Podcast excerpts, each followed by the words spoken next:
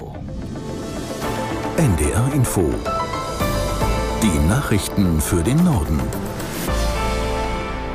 Um 10.32 Uhr mit Emily Seidel. Nach jahrelangen Verhandlungen über eine Asylreform gibt es auf EU-Ebene jetzt eine Einigung. Damit bekommt Europa ein weitgehend neues Asylsystem. Aus der NDR Nachrichtenredaktion Thomas Kuhlmann. Zu der Reform gehören viele Punkte, die in der EU lange umstritten waren, wie Asylverfahren an den Außengrenzen. Künftig sollen Geflüchtete mit geringer Bleibechance dort festgehalten werden, bis ihr Antrag geprüft und entschieden ist, innerhalb von zwölf Wochen in einem Schnellverfahren. Unter anderem Deutschland hatte das wegen humanitärer Bedenken lange abgelehnt. Außerdem soll ein Solidaritätsmechanismus überlasteten Staaten wie Italien oder Griechenland mit Aufnahmeprogrammen oder Ausgleichszahlungen helfen. So eine Vereinbarung gab es schon, es haben sich aber nicht alle Regierungen daran gehalten. An der sogenannten Dublin-Regel, dass der EU-Staat für einen Menschen zuständig ist, in dem der angekommen ist, ändert die Reform erstmal nichts. Die Einigung sei die massivste Verschärfung Reformierung des europäischen Asylrechts seit Gründung der EU, heißt es kritisch aus der europäischen Linken. Das individuelle Recht auf Asyl sei de facto tot. Im Bundeskabinett in Berlin werden heute die Details der Kürzungspläne für den Bundeshaushalt 2024 vorgelegt. Kanzler Scholz, Finanzminister Lindner und Wirtschaftsminister Habeck werden mit den Kabinettskolleginnen und Kollegen auch den weiteren Zeitplan für die Haushaltsverabschiedung besprechen. Aus Berlin Lars Fuchs. Tagelang hatte die Koalition über den gemeinsam beschlossenen Haushalt diskutiert. Zur Kenntnis bekommt ihn jetzt das Kabinett, was sich auch als Aufforderung zu mehr Geschlossenheit verstehen lässt. Im Großen und Ganzen bleibt es bei den bisherigen Plänen. Die Zuschüsse zum Diesel für die Landwirtschaft sollen trotz Demonstrationen genauso gestrichen werden wie die Befreiung von der Kfz-Steuer.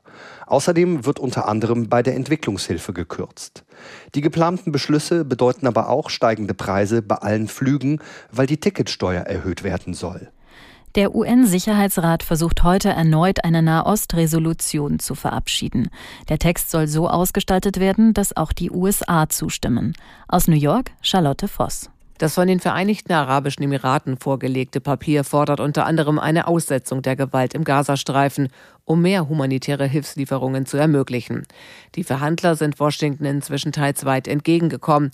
In dem Ursprungstext war noch von einer dringenden und nachhaltigen Einstellung der Gewalt die Rede. Nun geht es um eine Aussetzung. Grob gesagt soll es keinen Waffenstillstand, den die USA ablehnen, geben, sondern Waffenpausen. Die Gewerkschaft deutscher Lokomotivführer hat mehrtägige Streiks für die Zeit ab dem 8. Januar angekündigt. Damit will sie ihren Forderungen im aktuellen Tarifstreit Nachdruck verleihen, etwa der nach kürzeren Arbeitszeiten bei vollem Lohnausgleich. GDL-Chef Wieselski sagte allerdings im Deutschlandfunk, unbefristete Streiks solle es nicht geben. Nein, wir haben noch nie unbefristete Streiks äh, in die Wege geleitet. Wir sind der Verantwortung uns bewusst, das Verkehrssystem befördert Millionen Reisende. Warum soll ich den unbefristeten Streik machen, wenn die Wirksamkeit unserer Maßnahmen für jeden erkennbar ist? Es muss doch mal die Frage beantwortet werden, wer gestattet als Eigentümer eigentlich dem Bahnvorstand Millionen an Steuergeldern zu verbrennen in einem sinnlosen Streik, während andere sagen, wir lassen uns gar nicht erst bestreiken, sondern verhandeln, weil es ein richtiger Schritt in die Zukunft ist. Der GDL-Vorsitzende Weselski. Donald Trump will seine Teilnahme an den Vorwahlen für die US-Präsidentschaft 2024 im Bundesstaat Colorado vor dem höchsten Gericht der Vereinigten Staaten erkämpfen. Gegen das gestern ausgesprochene Veto werde Berufung beim Supreme Court in Washington eingelegt, halten seine Anwälte mit. Aus der NDR Nachrichtenredaktion Uli Petersen. Trump war von 2017 bis 2021 US-Präsident. Nun strebt er eine zweite Amtszeit an. Im Rennen um die Kandidatur bei den Republikanern werden dem 77-Jährigen beste Chancen eingeräumt. Es gibt aber in mehreren Bundesstaaten Kläger, die seinen Namen auf den Wahlzetteln streichen lassen wollen. Sie begründen das mit Trumps Verhalten beim Sturm aufs US-Kapitol im Januar 2021.